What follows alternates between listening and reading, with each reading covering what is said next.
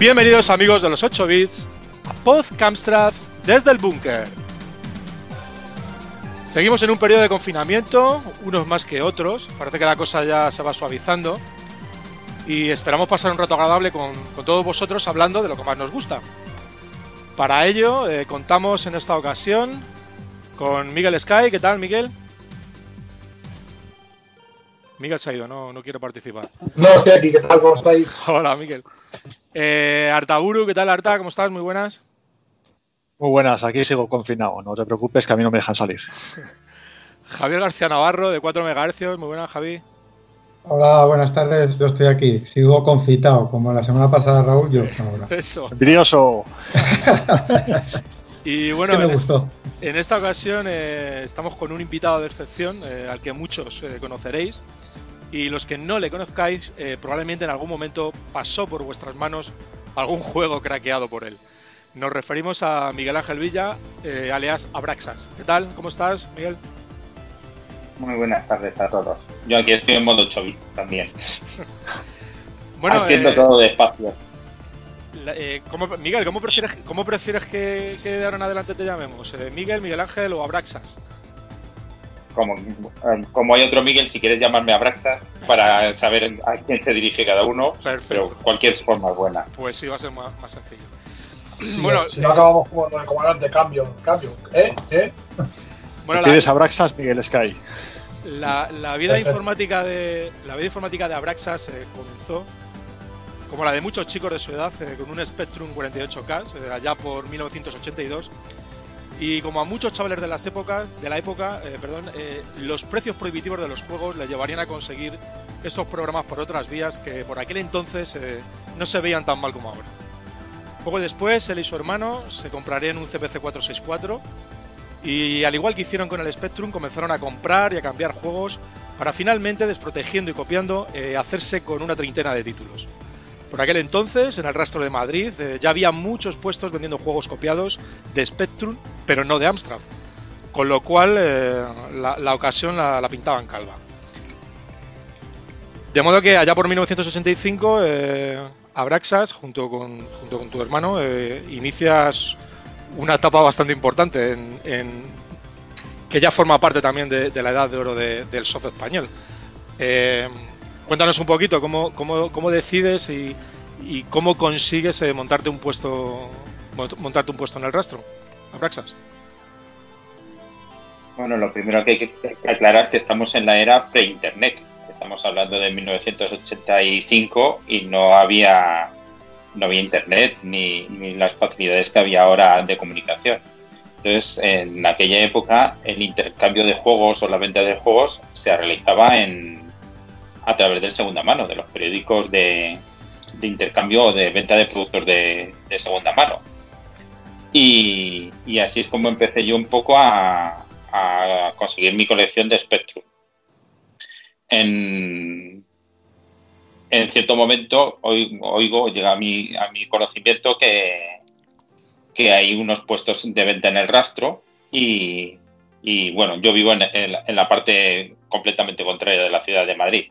Entonces me, llega ese eh, conocimiento, lo veo y digo, bueno, pues eh, como todo el mundo está mm, vinculado al Spectrum y ha salido un nuevo ordenador, aquí no veo nadie que tenga esto.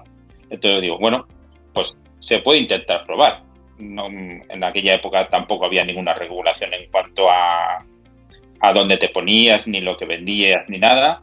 Ah, eh, la gente se regulaba por sí misma simplemente. no, había, que pagar nada, ni, no había que pagar nada, ni contratar algo, ni nada, ni una licencia, ni nada. En, esa época no, no estaban regulados los puestos. Eso empezó bastante después. Eh, bueno, hubo en época anterior en que tú, aunque pusieras una toalla, una manta en el suelo y vendieras algo, pasaban los municipales y te pedían una compensación pero eso debió ser que no, era muy ético desde luego y, lo quitaron. Y justo en aquella época pues no había ningún tipo de, o por lo menos en la zona del Campillo Nuevo, en la plaza. Quizás en, en, las, en, en la Plaza Cascorro todo esto eran puestos más consolidados. Quizá ahí sí que tenían algún tipo de, de ubicación, no pagaban impuestos, pero en el rastro no. Entonces, bueno, pues yo, entre mi hermano y yo decimos, bueno, ¿y por qué no, y por qué no probamos a, vender juegos? Es una forma de, compensar la afición y de aumentar la colección. Entonces, bueno, pues cogimos ahí, grabamos unas 30 o 40 cintas, compramos una mesa de estas de camping plegables y, nos plantamos allí en, un sitio de la plaza que no había nadie y, bueno, tampoco era mucha pérdida. Pusimos los, eh, empezamos a vender los juegos a 500 pesetas, que, para entonces era bastante caro, porque Spectrum, Spectrum se estaban vendiendo a 250 pesetas. Pero bueno, esto es cuestión de oferta y demanda. Si no hay, si no hay oferta, el precio puede subir. Empezaste fuerte, ¿eh? Claro. A ver, de todas maneras, también es cierto que el, todo era más caro en Astra el ordenador era más caro y las cintas, como todos sabemos, el sistema de carga de Amstrad era una, el inicial era una tortura. Entonces, lo que metías una cinta de 10 minutos de Spectrum, en Astra ni había salido en la pantalla de presentación. Necesitaba, necesitabas cintas más grandes. Y es como todo, como había pocas cintas más grandes, pues también eran más caras. Al final era una prueba. Bueno, la prueba resultó en que se vendió todo en la mañana. Porque por aquella época. Hay que reconocer, hay que, reconocer que sí que era caro. Entonces, claro, tampoco. A ver, no tienes información si había cinco personas, 50 o 5.000 que iban al rastro a, comprar juegos y menos de lastra. O sea, que, era un poco una cosa que se hizo a la aventura. Tampoco era mucha pérdida, la verdad, porque al final las tintas siempre las puedes reutilizar y hacer las fotocopias y todo eso tampoco es un. Bueno, pero el resultado fue bueno. O sea, ya os digo que el, primer día todo lo que lo que llevamos lo vendimos, o, todo menos una o dos cintas. Y de esa tirada. Doble, perdón. No. decía que, de, esa, tirada tendríais, por cojones, como ocurría siempre, saldrían dos o tres que no cargaban y os la devolverían, ¿no? Digo yo. Bueno, la verdad es que ni me acuerdo pero ten en cuenta que, en los sistemas de carga de, de, Astra de aquella época, si utilizabas una carga lenta, las posibilidades de, carga eran bastante grandes. Nunca, nunca pero nunca llegasteis a vender eh, juegos eh, grabados con doble pletina. Siempre lo decís con un cargador y craqueado. No, no, no, depende, porque había. A ver, ten en cuenta, eh, estamos hablando de los inicios. Entonces, bueno, pues esto obviamente empezaron a salir juegos y durante cierto tiempo yo tenía la exclusiva, por, decirlo así, de Astra, no por nada, sino porque no había nadie más que se, dedicara a ello. También es cierto que los primeros juegos eran bastante sencillos de copiar, estaban todos desprotegidos. Sí, sí que tenía una, doble pletina, pero más que nada la cuestión era que, claro, a la velocidad que tarda un juego de Astra en copiarse, no te, el tiempo material para grabar es muy poco. Entonces la doble pletina era un, sistema auxiliar. Bueno, en, los buenos tiempos llegué a tener dos casetes en paralelo y, la doble pletina para hacer, para hacer tres copias a la vez. Eso es lo máximo que llegué a tener. Yo tampoco he sido uno de los grandes, como han sido los de Spectrum, que, tenían, que llevaban al rastro a lo mejor mil o dos mil cintas. Y, y tenía gente contratada para que les grabara. Yo era, yo todo lo hacía yo mismo y mi hermano realmente, él, ya era mayor, tenía su trabajo y, lo único que me servía era de chofer, porque yo tenía 19 años y no tenía coche, entonces él era el que, el que venía a buscarme en el coche por la mañana a mi casa, mm, íbamos a rastro, me ayudó. Bueno, al principio con, con la mesita de camping, pero aquello fue prosperando y al final tuve un puesto, digamos, de, un par de metros en justo al lado de, Pablo. Hay una esquina con un arbolito. Éramos vecinos de, árbol. ¿De, qué Pablo? de Pablo Crespo, el, fundador de. uno de, los fundadores conmigo de, de One Way. Ah, vale, vale. Estábamos uno al lado del otro.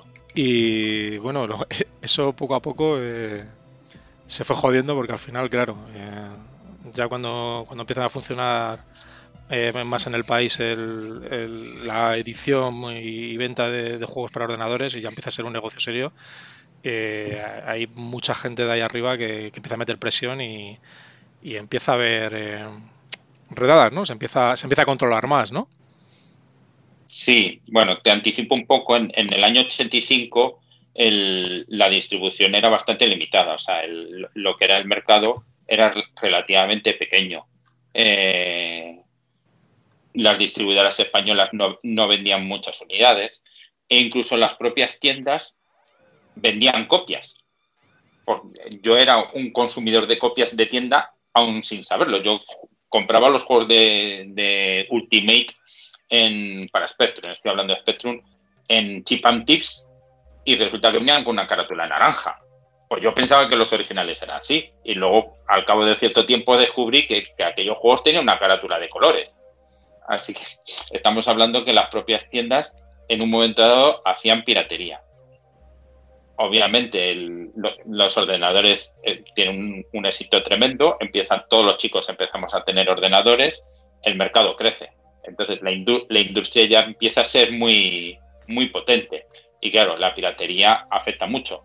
La piratería nunca fue legal, ni, siquiera ahora. Siempre ha sido un tema alegal. Hmm. Pero es cierto que, que, durante mucho tiempo, pues las distribuidoras en su, en su, que estaban en su derecho de, presionar para que se acabara con un mercado que era ilegal. Aunque entre, entre nosotros os puedo decir que todas las compañías han sido piratas, porque han hecho tiradas de juegos que no han pagado los derechos a sus respectivas compañías inglesas. Con lo cual, digamos que ellos hacían piratería legal y nosotros piratería ilegal estoy, estaba ahora mismo echando un vistazo al, a un artículo del País del año 1986 en el cual eh, se comenta una de las redadas que, hubo en el, resto de Madrid, concretamente de julio del 86, y el titular eh, reza incautadas en el rastro 14.000 cintas de, de, vídeo valoradas en 18 millones. Eh, Quería decir el videojuego, no sé por qué el titular pone vídeo solamente, no pone videojuegos, porque luego en el propio artículo efectivamente se hace referencia a que se han, que se han incautado cerca de 14.000 cintas, eh, de las que 6.000 estaban grabadas y listas en estuchos para su venta. Eh, según hace referencia, eh, las, cintas originales de videojuegos oscilaban entre las 2.000 y las 2.500 pesetas el precio y en el resto se estaban vendiendo a 350 pesetas. Eh, este artículo salió en el país eh, a raíz de una, de una redada que, se realizó en el resto de Madrid por, por, inspectores del Grupo Quinto de la Brigada Regional de la Policía Judicial. Y, bueno, creo que tú estabas ahí, ¿no? Y fue una de las dos o tres que, que sufristeis, ¿no? Sí, hubo dos grandes redadas. Esta llegó la Policía Nacional por la mañana y acordonó toda la plaza. Mm, desde luego, o sea, eh, el dispositivo, yo nunca había visto un, dispositivo de esas características. Eh, podría ser el equivalente a lo que a lo que se hace en un despliegue para un ahora para un partido de máximo riesgo entre eternos rivales. Entonces acordonaron completamente la, la plaza. O sea que había un despliegue policial muy grande. Aquí fueran las compañías las que consiguieron hacer esto, porque con la ley en la mano no, no tenían nada que hacer. O sea, pero bueno, a ver, supongo que movieron, movieron sus hilos y lo consiguieron. Lo curioso es que esa mañana los, los tres grandes puestos de, cintas no acudieron. Entonces empezó la, la rumorología en que habían comprado a los policías o que, les, o que tenían sobornados a los policías de para, para que no fueran ese día. Bueno, la, la, realidad no es esa, sino la realidad es que les habían detenido el día anterior en sus casas. Y les, habían, llevado a la Dirección General de Seguridad, que entonces es lo que ahora la Comunidad de Madrid en la Puerta del Sol. Estaban en los calabozos. Mm a los que supongo que habían hecho alguna investigación de, algún tipo y habían determinado quién eran los tres puestos más o, los tres vendedores más importantes. Entonces eh, esos tres vendedores los detuvieron el, día anterior. Por eso no estaban por la mañana el domingo en el rastro, sino que estaban ya, en el calabozo. Bueno, lo que hicieron los policías, la actuación siempre fue muy correcta. Eh, tuvimos que recoger todo el material, meterlo en cajas y, y llevarlo a furgonetas policiales nos tomaron nota y, nos citaron al cabo de X tiempo en, los juzgados de Plaza Castilla. Eh, vosotros, eh, bueno, vosotros no, eh, el único que, que, podría sería Javi, Javi y Miguel. ¿En alguna ocasión recordáis haber pasado por el rastro y haber comprado cintas a, a, a Miguel, a Braxas o no? Pues, porque yo pues sí, que, yo sí que, lo recuerdo. Yo sí que me, me acuerdo de, ir porque yo vendía por, vendía por, no, iba a decir por internet, vendía en el segunda mano, ponía un anuncio. ponía un, adelantado a su tiempo. Era un adelantado, ya te digo. Ponía un anuncio mi hermano y yo y nos dedicábamos a, mandar copias. Lo que pasa es que nosotros, en vez de mandar, para hacerlo más, más atractivo, lo que hacíamos, en vez de mandar una, una cinta con un juego, les decíamos qué juegos querían y mandábamos todos en una cinta, grabábamos todos los que nos pedían en una o dos cintas. Y hace, hace poco encontré los resguardos que todavía conservo por ahí de correos de los envíos, eh, de todos los, de los, todos los, envíos que hice. La verdad es que me quedé alucinado cuando los vi. Y sí que íbamos al rastro, sí que íbamos al rastro porque mi hermano y yo no, no teníamos pasta para comprar originales ni con la venta ilegal teníamos pasta y lo que hacíamos era ir al rastro a comprarlos. Que incluso recuerdo alguna vez pues no tener pasta para comprar y tener que hacer ahí una estratagema de despiste y mandar algún juego a, alguno de los vendedores. Seguro que Abraxas fue alguno de los de los de las víctimas. La verdad, parte del precio estaba incluido los, los robos. Sí, estaba cubierto ya, ¿no? Por eso yo lo mandaba contra reembolso, no tenía ese problema. ¿Y tú, Miguel? Eh, yo recuerdo haber ido un par de veces a Madrid al rastro a, comprar, pero no, no, me acuerdo. Sí, sí, era Miguel o quién era. Es que no me acuerdo ni del puesto. Yo sí, que yo sí que recuerdo, porque compraban en todos los puestos. Eh, dos o tres recuerdo de, de hecho, recuerdo comprar eh, tanto de música como de, juegos para nuestro CPC, sí que lo recuerdo. Lo que sí, lo que sí me pasaba, que lo mencionaba antes Miguel, es en la tienda que yo solía ir a comprar mil juegos, es cierto que tenía su expositor de cintas originales y teníamos debajo del mostrador las piratas. Sí, sí. Y decía, ¿qué tenemos nuevo? Y el tío te sacaba de abajo, te las plantaba ahí con la captura fotocopiada, la novedad es de la semana. Sí, Bueno, pues, me cambié a otra, más cerca de casa, pero esa era una lechería, eso ya yo, recuerdo, recuerdo ir de que sacaran algún juego nuevo, Profanation, alguno de estos de que saliera publicidad en todas las revistas, e ir al rastro ese mismo fin de semana que había salido, a ver si alguien tenía, a ver si alguien ya tenía la copia. Y claro, el que tenía la copia de ese juego, ese fin de semana se forraba, ¿verdad, eh, Miguel? ¿O Abraxas? Bueno, la verdad es que eh, el, ser el primero era una de las cosas fundamentales. Lo que pasa, con el tiempo había, sobre, todo chicos, o sea, ten en cuenta que el, rastro básicamente, yo creo que el puesto, el, que tenía mayor edad, tenía 18 o 20 años.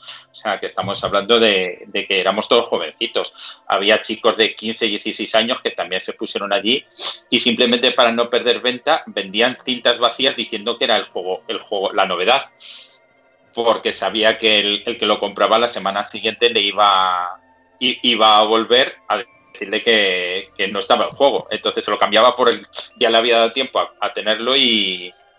Pero, eh, Miguel, eh, y, grabarlo. ¿Ocurría igual que, con la música? Quiero decir, ¿había alguien que iba a, Inglaterra y se traía los últimos éxitos para que para poder traerlos antes de que aparecieran aquí en España? Porque con la música era muy común. No sé si con, los juegos de ordenador también se hacía lo mismo.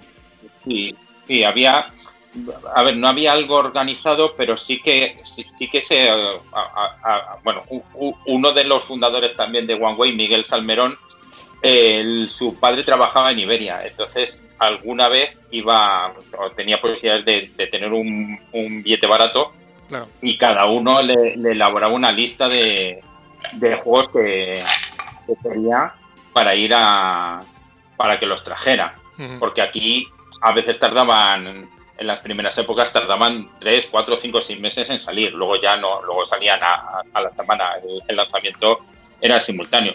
De hecho, yo una vez fui directamente con mi hermano unas vacaciones, de hecho, en 1986 acabamos de entrar en la, Unión Europea, bueno, en, no se llamaba todavía así, no me acuerdo cómo se llamaba, eh, Comunidad Económica Europea. Y, en Londres no nos dejaron pasar por, por, la fila de los comunitarios, todavía pasamos por la fila de los, de los extranjeros. Sí, Pues eh, debido a la... perdona, perdona, continúa. Sí, sí, sí, se hacían viajes a Inglaterra. Pues mira, de aquel viaje me traje como 25 juegos más o menos que no tenía nadie. Claro, y, ahí pilla... Uno, de los anunciados de los más que pedía la gente en aquel momento era el Comando, que ya había salido en, Spectrum, pero no había salido en Astra. Entonces la única versión que, había era el, el eh, Wins 2, que era una réplica. Entonces nos trajimos unos cuantos. La verdad es que fue un, bueno, es que en las dos siguientes semanas se vendió pues, pues todo, porque eran cosas que aquí todavía no estaban. de todas maneras, para que yo, hagáis una idea, mi, mi, trabajo, por decirlo de alguna forma, yo no trabajaba por entonces. Bueno, de hecho, cuando empecé en el rastro estaba haciendo la mil. Ah, y alguna vez he ido de, de uniforme salido de guardia y me iba directamente y me iba directamente con el uniforme al, al rastro. Yo recuerdo que todo, yo todos los juegos españoles, todos los juegos españoles los compraba originales, todos. Lo que compraba, solía comprar en el rastro era algún juego extranjero. Y por ejemplo recuerdo el Daily Thompson de Catlon, eh, recuerdo haberlo comprado, haberlo comprado rastro, varios, recuerdo varios, pero los españoles no, ni uno, no compraba ni uno, ni uno que no fuera original. Bueno, yo lo, que te puedo decir es que yo, entre comillas, me lo tomaba como un trabajo. Entonces, mm, yo, yo llamaba habitualmente los miércoles y los jueves a las distribuidoras. Por, por aquel entonces, Herbe vendía directamente al público. Estaba en Santa Engracia y vendía al público. Dro vendía al público. Serma, que estaba en Francisco Navacerrada, también vendía al público. Entonces yo lo que hacía era llamar a, a las distribuidoras y decir, oye, ¿tenéis algún juego nuevo? Sí, tal, tal, tal. El Diar Kung Fu, venga, pues prepáramelo que voy, que voy a voy a recogerlo. Entonces, entre el miércoles, y luego me hace una ronda de tiendas, Galerías Preciados, Corte Inglés y las tiendas de, juegos. Entonces, yo todo eso me hacía una ronda entre miércoles, jueves y viernes, intentaba desproteger lo máximo posible y el sábado, pues a grabar como un loco. Entonces, efectivamente, a ver, si era importante era importante llegar el primero, efectivamente. Entonces yo todas las semanas tenía mi ronda de, de, todas las distribuidoras. Bueno, eh, cuando se hace ya inviable seguir vendiendo en el rastro, debido a la, presión policial, eh, Abraxas, junto a otros tres amigos, propietarios de los principales puestos de venta en el rastro de, diferentes sistemas, deciden probar por la vía legal y, abrirse una tienda en la calle Montera de Madrid, eh, que se llamó One Way. Esto coincidió, que supongo que tiene algo de, relación, eh, con la creación del subsello o una subempresa que creó Herbe que se llamaba IPSA, que según comentaba Paco Pastor, esta empresa la creó como subsidiaria de Herbe para, con el fin de comercializar productos fuera de stock y excedentes de software lúdico. Y teóricamente era una de las principales fuentes de las cuales se surtían eh, eh, el tipo de tiendas de informáticas y videojuegos similares a la que vosotros abristeis, ¿no? Bueno, lo de IPSA fue un poco posterior. Nosotros empezamos todavía. Eh, aquí Paco Pastor fue bastante inteligente y vio, y en nosotros una oportunidad de acabar con la piratería de dos formas. Una, pues a, nivel profesional, porque decidió encabezar el movimiento de bajada de precios de, los juegos de 2000 a 875 pesetas y segundo, utilizándonos a nosotros que teníamos bastante mm, fama en el mercado para vender juegos originales a precios de copia. Pero los, los primeros los primeros juegos que vendimos eran eran estuches, no todavía no se había creado IPSA. Yo creo que IPSA viene del, del éxito de vender esos juegos esos juegos originales. La verdad es que es increíble que juegos malos y raros se vendieran de la forma que se vendían en el rastro simplemente por el precio. Estoy hablando de juegos, un simulador de tren que se llama Southern Bell a 500 pesetas, que, bueno, yo creo que es muy aburrido. y que la gente se lo llevaba En One Way Software, ¿cuál era vuestro, vuestra... ¿De dónde... O sea, ¿cómo os constituisteis? ¿Eres, eres una, tienda totalmente legal? ¿Y quién os surtían las principales empresas, supongo? Sí, sí, ahí ya comprábamos todo legal, o sea, se, contactó con las distribuidoras y comprábamos todo con factura, salvo estas liquidaciones que Herbe nos las pasaba bajo mano. Entonces, pero bueno, eran copias legales, o sea, no las vendía, vendía directamente Herbe. ¿La tienda funcionó durante cuánto tiempo? ¿Y qué tal fue? Eh, bueno, la, la, la, tienda funcionó hasta ahora, porque en, ahora mismo es Game. O sea, claro, OneWay se convirtió OneWay se convirtió en centro mail. Bueno, pero eso, eso, ya, es un, eso ya es un monstruo posterior. Eso ya. Sí, sí, sí. Centromail se convirtió en MySoft, MySoft se convirtió en Centromail y Centromail se convirtió en Game. O sea que sí, e, e, esa tienda como, como OneWay, bueno, hubo unas diferencias de opinión entre los socios. Muchos socios no es nunca una buena idea en una empresa. Hubo, hubo muchas diferencias de criterio entre los socios. Al final, eh, unos no fuimos, otros se quedaron y, y se convirtió en, en MailSoft en la segunda tienda la abrió en Santa María la Cabeza. ¿Pero te reportó pasta o no te reportó pasta? Sí, verdad. Pues sinceramente OneWay no me reportó dinero. O sea, los primeros meses eh, no teníamos sueldo y yo, yo era uno de los que estaba en, en, la tienda fijo todos los días y los sábados por la mañana no se abría, el edificio no abría sábados por la tarde y, y los domingos al rastro y, y, no ganaba nada. Luego al cabo de los meses nos pusimos un sueldo de 5.000 pesetas al mes. Yo 5.000 pesetas en el rastro la ganaba en 15 minutos, para que os haga, eh, para que hagáis una idea de la diferencia. Entonces, no, con bueno, uno de los motivos por, por, los que nos separamos era porque no se ganaba dinero, bueno, no se ganaba dinero porque había unas mermas como las que han comentado antes de cintas, había unas mermas por ahí, había una mano. ¿Alguno de vosotros compró en OneWay, eh, Miguel o Javi? Sí, yo recuerdo haber estado en la tienda aquella del piso de madera, ¿verdad? Sí. Sí. Yo también la recuerdo. Sí, mucho. Sí. Y va, lo que, lo que dice Miguel, recuerdo la, la época aquella de, de, juegos de estuche, juegos juegos con estuche de plástico, no, sí, no sí. recuerdo cuál compré allí. Y luego con la misma, llegó, eh, ahora que lo has dicho, sí, recuerdo que tenía alguna relación, pero no me acuerdo cuál era nos cambiamos a comprar a, a Santa María de Cabeza, a Centro Mail. Sí, era, Igual, era, la, ya, era la, segunda tienda. Sí, nos pasamos ya al, a la Mega Drive y todo esto. Y tal, y sí recuerdo eso, cambiar de, de estar yendo cuando íbamos a María a comprar, que eran pocas veces. Íbamos a Montera y luego recuerdo de cambiarnos a, a comprar allí a, a, Santa María de la Cabeza. Pues eh, Abraxas sale de One Way y, cuando termina esa etapa eh, haces migas con, con, un grupo de programadores y decidís crear un grupo de programación que se llamaba Berlin Software, ¿no? ¿Qué, qué salió de esto? Sí. Pues, pues la verdad es que en, este caso en concreto no, no, se hizo, no se llegó a buen puerto porque la verdad no había ninguna organización empresarial. Mm, había un, chaval que estaba programando un, juego y, nos unimos de alguna forma. La verdad es que no recuerdo de dónde parte el, el, grupo. Entonces empezamos a idear un, par de juegos. Uno fue un, un pinball que, que, nunca se llegó a programar, solo se hizo una demo que, se envió a las revistas, pero nunca se llegó a programar. Y el, el juego al final no se hizo ningún juego, pero el, el, chaval que estaba desarrollando Alejandro el juego, al final lo terminó él por su cuenta. En aquella época los juegos los hacía prácticamente, bueno, Javier lo puede decir, los hacía una sola persona. Y, y, y lo vendió a Herbe, que fue Las Tres Luces de Glaurun. Y, y, no sé, y, y, se, y, ya no supe más de aquello. O sea, no, no, no, tuvo ningún recorrido, ni fue nada profesional, ni hubo una empresa detrás, ni nada. Eso fueron unos meses. Simplemente que, bueno, se intentó.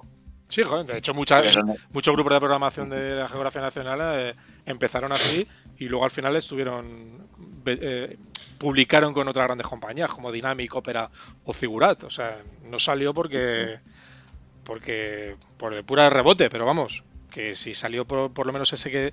Claro, todo esto fue más adelante, cuando ya empezó eh, Dynamic, Topo y, Opera y estos a, a, a publicar juegos de, equipos freelance por fuera, fue un poquito más adelante. Eh, esto estábamos hablando del año 87 y, y, y es muy, muy, muy al principio. Eh, al año siguiente, en el 88, Zafiro decide crear su propia división de software, del cual también formaste parte y en el que trabajaste como programador de apoyo. ¿Qué hiciste y cómo fue tu evolución en esta empresa?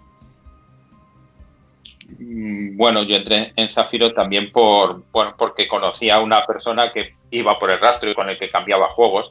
Miguel Ángel Fernández. Entonces, bueno, me ofreció la posibilidad de que, como sabía que yo controlaba, también conocía a, los programadores que ya están, me, pidió incorporarme al grupo. Entonces ya estaba Javier Fáfula, que era el programador el jefe, y, y estaban César Jiménez y Javier Cervera, uno programador y grafista. Entonces yo entro a trabajar como programador de apoyo para conversiones, para rutinas gráficas, para rutinas de carga. Bueno, o sea que el, rastro te servía de LinkedIn en aquella época, ¿no? Sí, era la forma de hacer el contacto. totalmente, ¿eh? totalmente. Lo que te salió, lo que te salió de ahí hasta, fíjate, dos o tres años después, bueno, y, más todavía, ¿no? Pero, pero fíjate que toda la gente que, con la que te relacionaste posteriormente era gente que conociste en el rastro. Sí, sí, sí, la verdad. Bueno, esto, un, poco el, mundo de la programación es un poco como era el, o, hace tiempo, o por lo menos lo que a mí me parece o lo que llega de la prensa, el mundo de los hackers. Al, final los, hackers buenos o, los que destacan terminan siendo contratados por las propias compañías o por compañías punteras. Es, es mejor tenerlos dentro que fuera. Entonces, bueno, el rocker, que era el principal cracker de Spectrum, pues eh, terminó trabajando en, en Herbe y yo también. De hecho, fuimos compañeros y uno y, su hermano, bueno, realmente es un poco como, como a mí, el, rocker viene de su hermano mayor, que era Juan, que era rocker.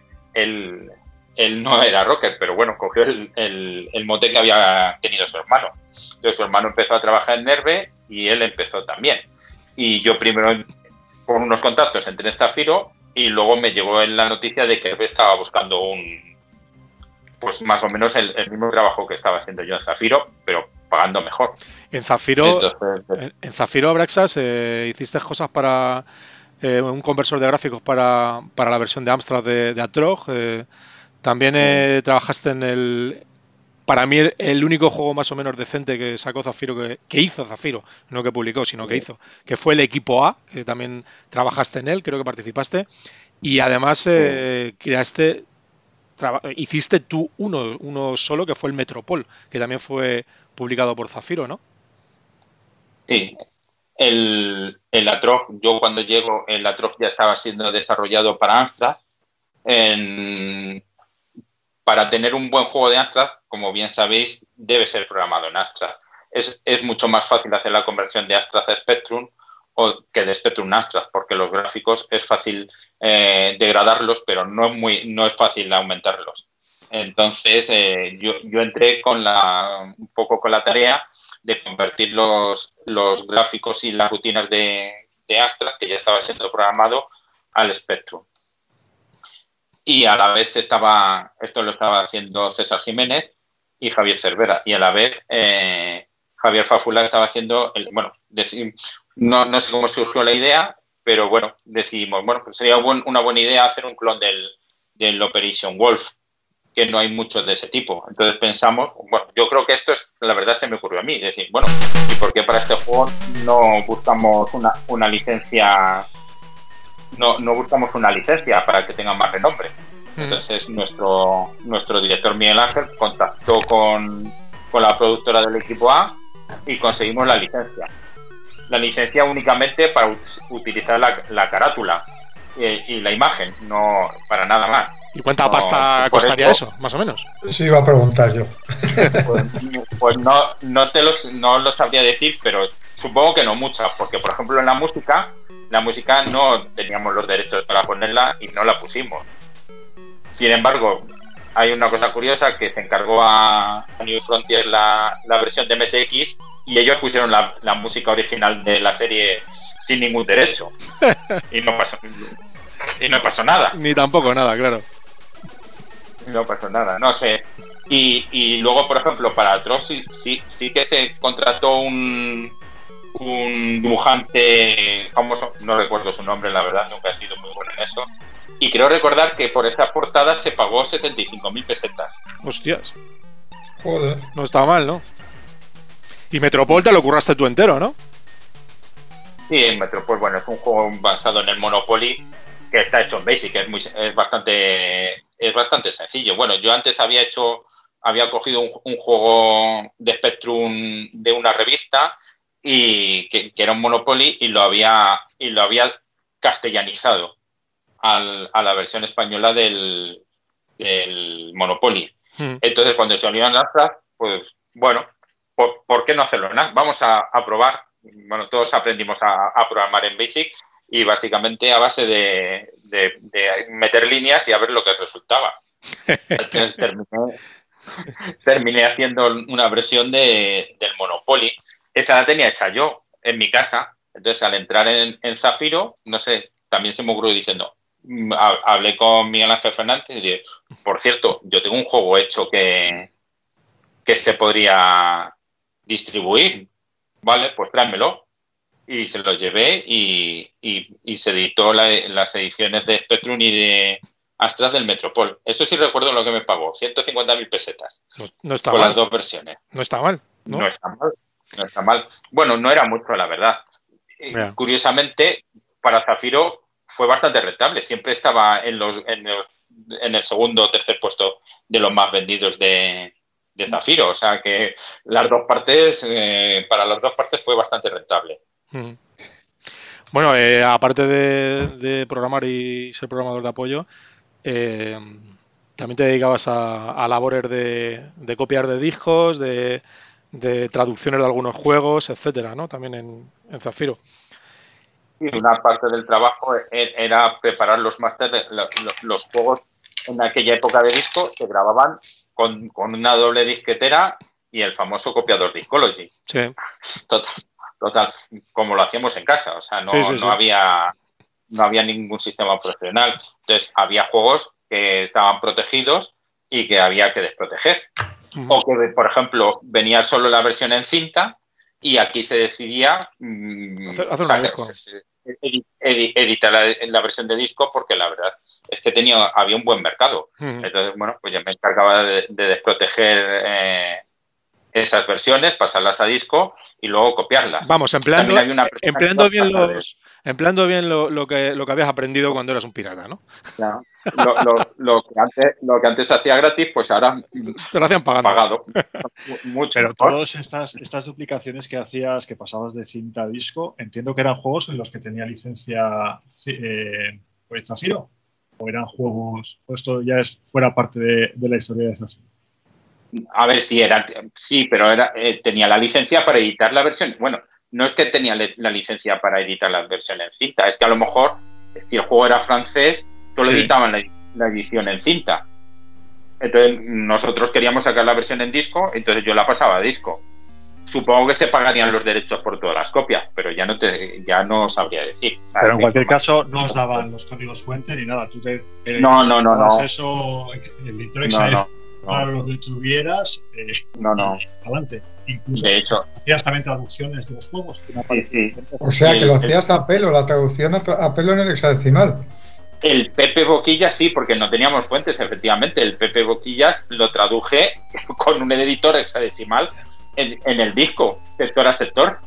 y haciendo virguerías, haciendo virguerías, veréis, si carguéis el juego, hay muchas palabras que son abreviaturas o, la primera sílaba no sé qué, porque era el espacio que había. No, no, sí, eso es, eso es un curro brutal, porque no, había hueco. Además, sin jugarlo era muy complicado de saber de saber realmente si, el contexto, claro. Y entonces había que jugarlo porque claro, una palabra puede tener varias traducciones, pues el famoso y de inglés que puede ser o llave o tecla. Entonces, claro, había, había que jugárselo después para, para que lo que salía en pantalla tuviera algún sentido. Además, además ya, ya no solo te digo el curro que es, porque claro, eso en aquella época lo hacías directamente en Amstrad. Sí, sí, en Astra, claro. venía, un disco de, venía un disco de 3 pulgadas y con el Discology se, se editaba. efectivamente, pensar ahora en hacer eso, pues bueno, te coges el emulador, editas el disco de alguna manera, lo ejecutas. Bueno, pues a lo mejor traducir un juego pueden ser unos días, pero hacerlo directamente en Astra con el Discology, hostias, que. ¡Qué huevos!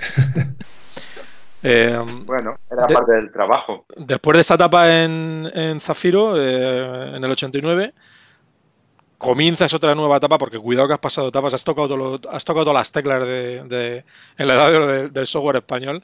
Comienzas una etapa de colaboración en diferentes revistas, ¿no? ¿En qué, revistas colaboraste? Aunque fue una corta colaboración, pero estuviste en un par de revistas, ¿no? Colaborando. Sí, bueno, esto también viene por mi jefe de Zafiro, Miguel Ángel Fernández, que conoce a la gente de las revistas porque se pone publicidad. Entonces, como saben de mi faceta de, de de buscar también, o sea, de craquear juegos y, buscar pokés y vidas y todo eso, pues me ofrecen colaborar en la, en la revista uh, Acción. Haciendo cargadores. Yo cuando haciendo cargadores, incluso haciendo comentarios. O sea, bueno, terminé siendo el, el redactor jefe, aunque yo de, de, como periodista no es. Yo soy de ciencias más bien, no de letras, pero bueno, terminé siendo redactor jefe de esa revista y de otra de, la editorial que era Atari User, que yo no tenía ni idea. O sea, que yo me limitaba muchas veces a traducir el material de la revista inglesa o, bueno, sí, analizar juegos. Nos damos juegos y, los analizábamos en, el, en el ordenador. Eso, eso, fueron meses, ¿no? No estuviste mucho tiempo trabajando en sí, revistas. Sí, fueron meses porque además eh, lo hacía por las tardes cuando salía de Zafiro. Joder, macho. iba, y después, y, va por las tardes. Y después de todo este periplo, finalmente recalas ya en, una empresa ya en mayúsculas, que no, no quiero no quiero minusvalorar a las otras, pero entras por fin en, en Herbe y, en, y, en, su subsello, en MCM, en el que supervisas la parte técnica del proceso de fabricación de los juegos. ¿Cuál era el proceso que seguía un juego antes de ser publicado y, y qué hiciste ahí en Herbe? Bueno, el, el proceso era sencillo y a la vez complicado. El, productor del juego enviaba algo que se llamaba master. El master podría venir, podía venir en cinta o en disco. Y podía venir preparado o, ser un juego, un juego completamente tal como se vendía en la calle, sin, tener ningún tipo de, de preparación para, a la hora de, grabar. Entonces, el el sistema de grabación que utilizaba Herbe, eh, bueno, el que utilizaban todas las compañías era estaba basado en las, en, las compañías que grababan cintas de música. Eran exactamente las mismas. De hecho, casi todas las compañías de, videojuegos nacen de, gente que trabajaba en la industria del disco. O sea, Paco Pastor, Zafiro, todas eran... Eh, Zafiro era una empresa discográfica. Para, para editar la edición, bueno, el disco funcionaba igual. Las versiones en disco se copiaban de disco a disco. Había un problema porque algunos juegos venían con unas protecciones que el Discology no era capaz. Entonces, había dos opciones, o desprotegerlo, o de, bueno, había solo una opción, desprotegerlo. Hasta que se decidió comprar una máquina profesional basada en Unix, que esa máquina sí que era capaz de, de copiar cualquier tipo de, de protección, incluida el Alcatraz. El problema es que, es que generalmente los ingleses no te daban, no te daban las versiones desprotegidas, ni te daban los códigos para, copiar eso. Entonces había que meter en la máquina, en la máquina de Unix los parámetros de, copiado. Y, esto lo hacía mi compañero Rocker, que era en ese sentido muchísimo mejor que yo. Y si no se desprotegía, por eso hay muchos juegos en España que han salido desprotegidos, porque si no, no se podían copiar en la parte de disco. Y en la parte de cinta había una, había una táctica, en general, una, una norma comercial. Y es que los juegos no se vendían protegidos o se procuraban no vender protegidos por una razón, porque si se metían cargas muy rápidas, el índice de evolución era muy grande y al final todo el mundo copiaba el juego. Bien, bien por doble pletina o bien por otro método. Entonces, se decidía siempre meter mm, los, los, juegos siempre se grababan en cinta a, baja velocidad o a velocidad normal en el caso del Spectrum y a una velocidad intermedia en, el caso del Astra. Con lo cual los juegos se, desprotegían.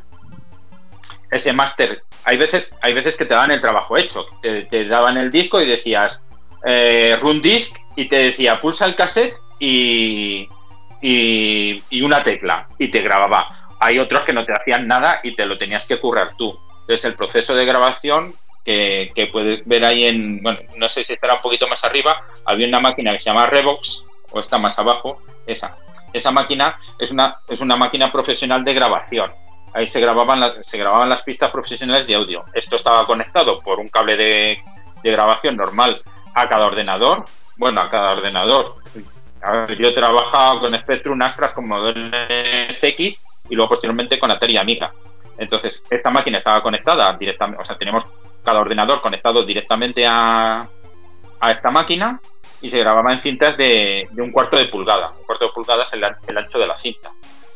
La, la- bobina que veis, las bobinas que veis, es, eh, nosotros lo que teníamos era unas pequeñas bobinas de plástico que cuando se terminaba la grabación se cortaba la cinta y se llevaba a la empresa duplicadora que estaba enfrente, como la podéis ver, eh, si bajas un poquito, eso es Tecnodisco. Tecnodisco está justo cruzando la a la acera de enfrente, cruzando la calle de, de Herbe. Lo tengo, aquí, lo tengo aquí al lado. Lo tengo detrás de mi casa, justo. se, se- se entregaba, se entregaba este, eh, la cinta cortada, se, se entregaba a Tecnodisco y el siguiente proceso es que Tecnodisco hacía, hacía un, un- ellos un, un máster a su vez. En las últimas épocas hacían, lo hacían en digital, en, en, en cintas Sony digitales.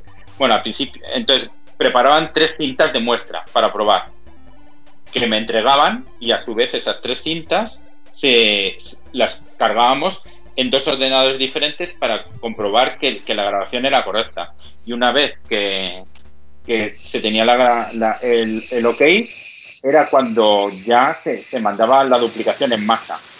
Supongo que jugarías a todos los juegos, ¿no? Que se publicarían, porque te tendrías que jugártelos para poder. Sí, sí. A ver, se supone que me los tenía que terminar. Para, para comprobar, para, para comprobar que el juego está bien. Algún juego he recibido con errores.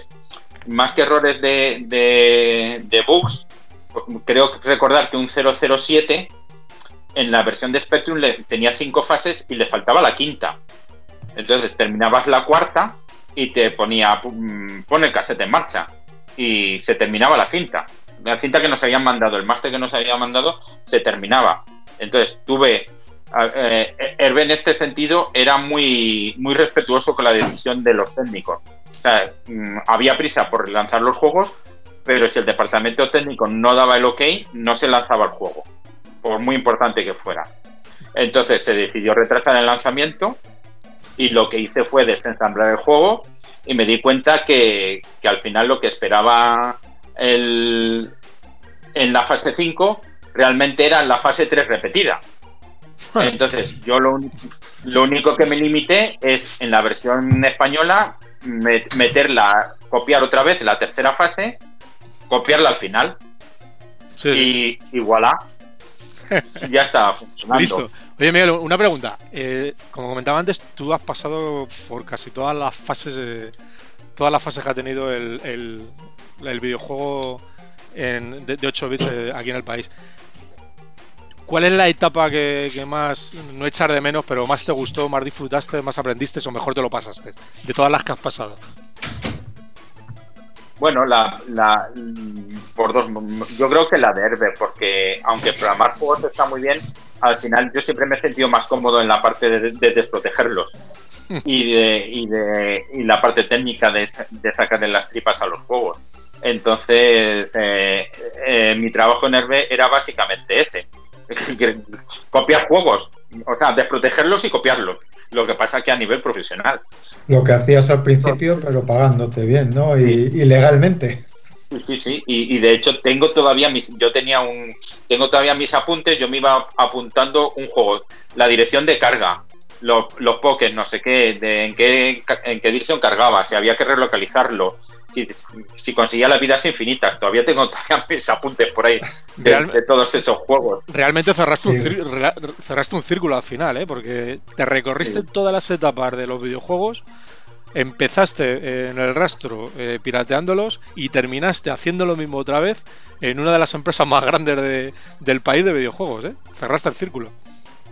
En efecto, no, no- creo que no hay ninguna parte de un videojuego que no haya tocado yo. Bueno, la parte gráfica y la parte de música, porque para Bueno. eso soy un negado, pero bueno. Ni, ni las tetas de Sabrina tampoco.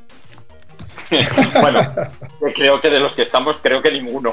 Bueno, Javi dice que sí, Javi dice que sí, que las tocó, no sé. Dice, dice. Digo, tome medidas para.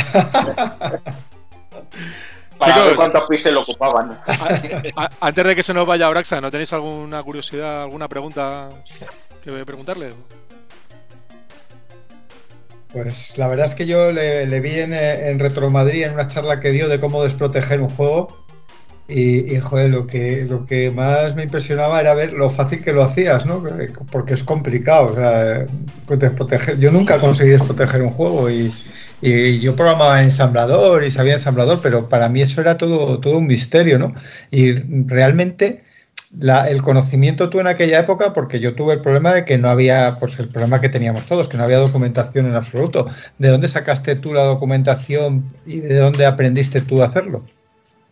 Pues a base de horas y horas y documentación, pues cada vez que había un libro de código máquina o así, comprarlo, pero no te daban trucos, o sea, simplemente aprendías para qué servían ciertas rutinas o de verlas en un juego ya sabías que esa rutina servía para una cosa o servía para otra. Una de las cosas fundamentales, por ejemplo, para vender juegos era quitar la protección de si tenía un código o, o tenía algo porque eso te obligaba a lo mejor a, dar el manual completo. Entonces eso era complicado, primero de fotocopiarlo y segundo, más caro.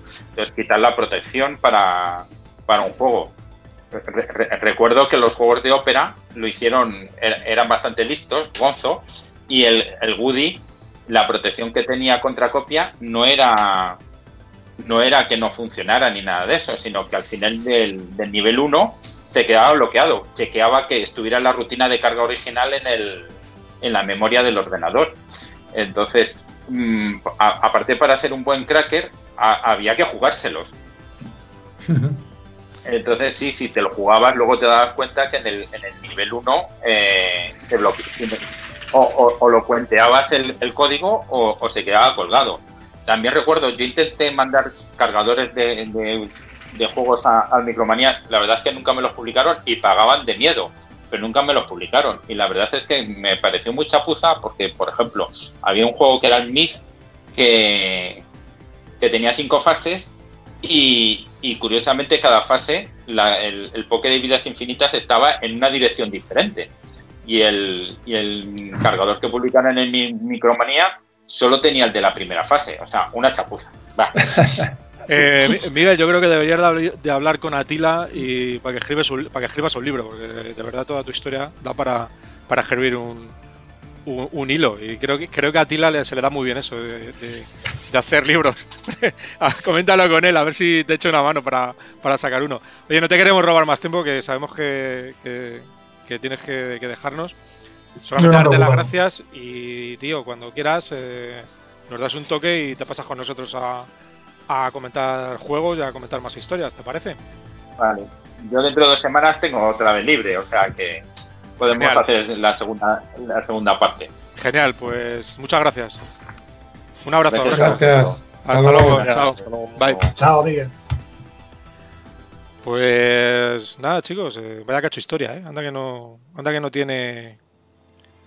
No, no, que tiene un no tiene tralla, tralla vivía, ¿eh? el amigo. Con, Un currículum espectacular, ¿eh? desde el principio hasta, hasta el final, bueno, y hasta ahora, porque sigue vinculado al mundo del videojuego, ¿no? Creo que eso es, joder, ha tenido, en, eso, en ese sentido ha tenido mucha suerte, porque siempre ha estado vinculado al videojuego, a los videojuegos de alguna manera. Y que ha tocado todos los palos, ¿eh? No se ha dejado ni uno. Ya, ya ves. lo, ha todo me daba, me, daba mucha envidia cuando le estaba escuchando y os escuchaba a vosotros que ibais al rastro a Madrid, comprabais juegos. Yo como soy una persona de provincias y lo he sido toda la vida, y de chavalillo no me sacaban del pueblo, yo todo eso no lo vivía. Y, juegos piratas muy pocos se veían por, por vida. Todo era original. La, verdad es que es una etapa guapa. ¿eh? La opción esa, ¿eh? La del resto de Madrid, yo, yo la recuerdo con cariño eh, y por supuesto no sabíamos ni lo que estábamos haciendo ni lo que estaba. Quiero decir, no, era como ahora, evidentemente, ¿no? que, está tan mal visto el tema de la, piratería. Y antes se hacía de una forma mucho más, mucho más sencilla, mucho más inocente. Y yo la recuerdo con mucho cariño, eh, porque aparte de que aparte de que no teníamos pasta para comprar como hay ahora, ahora hay, ahora hay un movimiento, un movimiento lúdico de comprar y comprar y comprar que no tiene ningún sentido. Antes no era así, ni mucho menos. No, y es que, eran caros los juegos. Joder. eran caros, hasta, piratas. Hasta piratas eran caros, ¿eh? que 500 pelas. Yo recuerdo que en aquella época a lo mejor mi paga era esa para el fin de semana, si es que llegaba, que yo creo que ni eso. Sí, no tiene nada que ver en cómo es ahora, no tiene nada que ver. Y en aquellos tiempos ir al rastro, además era todo un ritual. Quedar con los colegas, irte al rastro, darte una vueltecita por allí, molaba mucho, ¿no? no tenía... A buscar y, y buscar, ya te digo, el último título que había salido. O sea, tú no pensabas en irte al corte inglés a comprarlo o a, o a la tienda no sé qué a comprarlo, a galerías preciados, no. No, no. Tú pensabas en ir al rastro a ver si ya estaba la edición pirata que era asequible, porque ya no valía 2.000 o 3.000 pesetas, sino que te valía pues eso, 500, y a lo mejor pues entre uno o dos amigos lo comprabas y lo pirateabas. O lo mangabas. Total. Bueno, o- o que siempre había la posibilidad de irte con un hermano gemelo y despistar al vendedor Qué cabrón. y hacerle el truquillo. Bueno, pues nada, ha sido un rato bueno, ¿no? Que hemos hecho con Abraxas, que nos, nos ha estado Muy volviendo a contar un poquito. Sí. es muy interesante. Nos está contando un poquito toda su. Ha- me ha gustado toda la parte de, la- de las tiendas, porque es que la recuerdo perfectamente, de ir a las tiendas y ver allí toda la colección de juegos y, y toquetear todos. Sí, recuerdo, recuerdo esa tienda de, que comentabas tú, Miguel, de madera, que creo que Sí. tenía, a la entrada tenía como unas vitrinas también, que tenían ahí en expositores puestos las algunos juegos. Fíjate, yo, yo no me acuerdo, pero según lo estáis contando, como que me vienen recuerdos de haber estado ahí, porque seguro que estado. Seguro Sí, que estado, porque eh, yo creo que sería obligatorio, ¿no? Ir allí. Era visita obligada. Sí, había que hacer un. Habría que hacer un. Como, hace- como hacen con las grandes películas, y hacer un periplo Los de lugares los de sitios. culto, ¿no? Para visitar. eso, eso, sí. sí. Lugares de culto de. Y luego el tour, el tour friki Z- eh, retro Z- Z80 y te pasas los cuatro Sí, sí. puntos, el rastro, la tienda original, la segunda del centro mail y luego ya no sé en qué se convirtió aquello. Cuando, pues. cuando nos dejen salir, hacemos un especial con vídeo. Sí. Exacto, La no sería ma- malo que os paséis por ahí grabando. del Sol también. Oye, ¿Cuál? re- recuerdo. ¿Cuál de la Puerta del Sol? Las mazmorras, digo, las mazmorras donde los detenían. Ah, no, es que, es que es que en la Puerta del Sol, en la Puerta del Sol también había alguna tienda, pero, pero era, fue más moderno, de, me parece que era de CDs. Yo de creo que en, Are- CDs. en Arenal había Ah, en. Arenal, en Arenal había una tienda, sí. Que también estaba, en- tenía dos plantas también. Bueno, sí, eh, era la planta de arriba, además, sí. sí, sí, me acuerdo también. Bueno, chicos, pues nada, eh, volvemos dentro de poquito y, y- y muchas gracias. eh, Miguel Sky, Javier García Navarro y, y Artaburu. Eh, hasta la próxima. Eh, portaros bien y no salgáis de casa, que ya sabéis que está la cosa bastante jodida, ¿eh? Nada, seguimos aquí, portándonos. Pues nada, buenas tardes a todos Un y a abrazo. todas. Un abrazo. Chao, Hasta hasta luego. Chao.